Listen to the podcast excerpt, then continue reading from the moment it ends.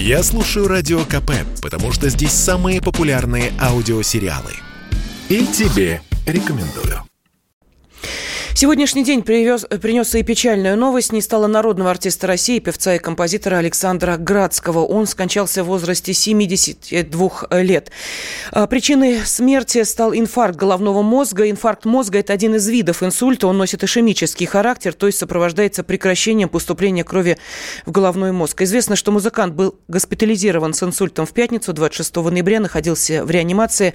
За жизнь певца последние сутки отчаянно боролись медики, однако спасти его не удалось. Сегодня вместе со всей страной эм, выражают э, скорбь об уходе великого артиста. Конечно, в первую очередь его коллеги, те, кто знал его лично. Это певица, актриса, телеведущая Лолита Милявская.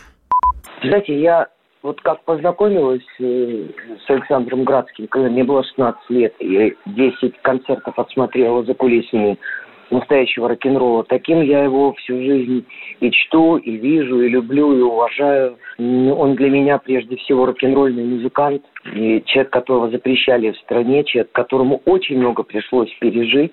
И человек, на чьи концерты нельзя было прорваться, и вся интеллигенция страны знала Градского, любила Градского. И честно могу сказать, что я увидела те концерты как раз э, в эпоху смерти Высоцкого – и у него тут же появилась песня, которая называлась, по-моему, «Памяти Высоцкого».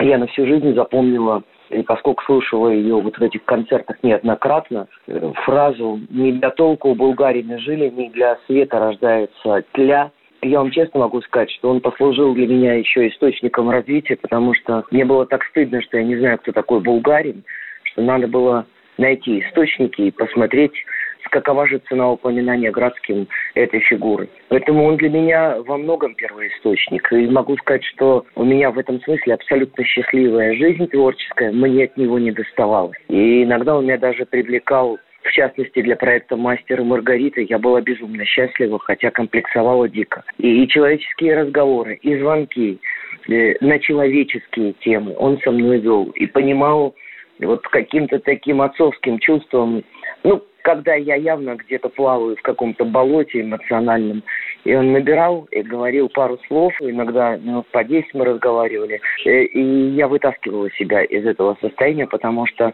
человек с таким багажом рок-н-ролла, поверьте, об этой жизни знал, если не все, то очень многое. Поэтому он для меня эпоха рок-н-ролла.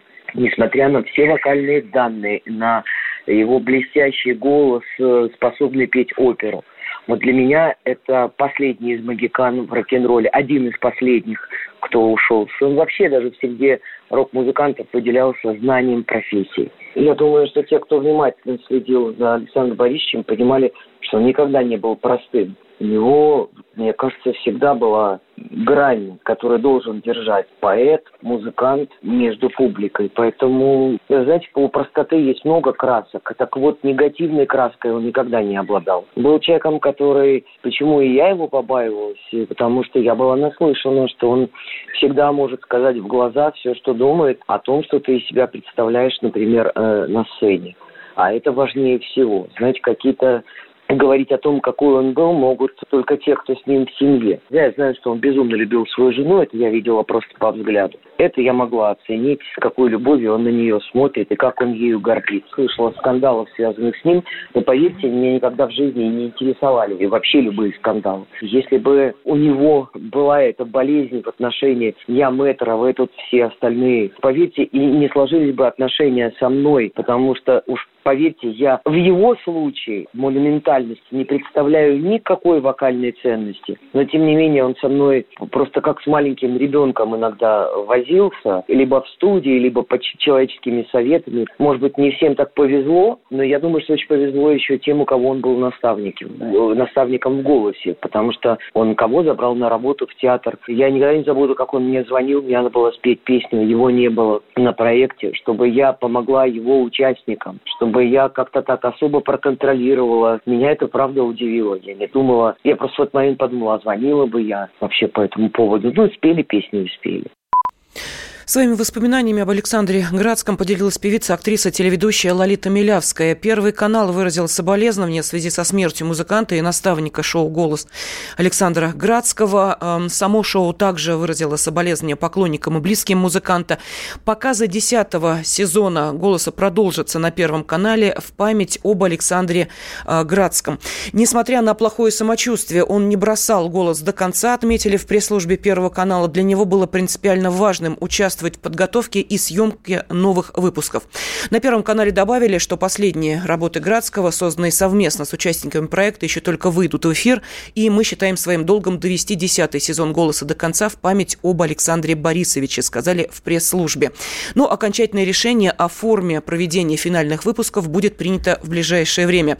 Тем временем появилась информация о том, что э, церемония прощания с народным артистом России Александром Градским пройдет 1 декабря Э, в театре «Градский холл». Э, Коровий вал, дом 3, строение 1. Об этом э, сообщили источники интерфаксов в театре.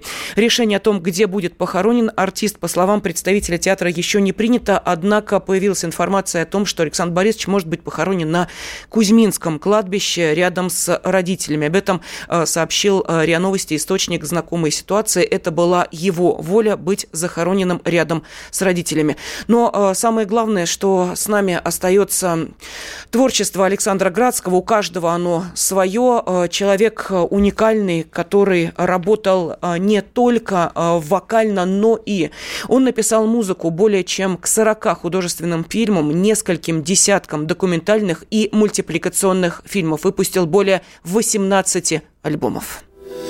Не забыть там любимые лица забыть нам родные глаза. Ничто на земле не проходит бесследно, И юность ушедшая все же бессмертна.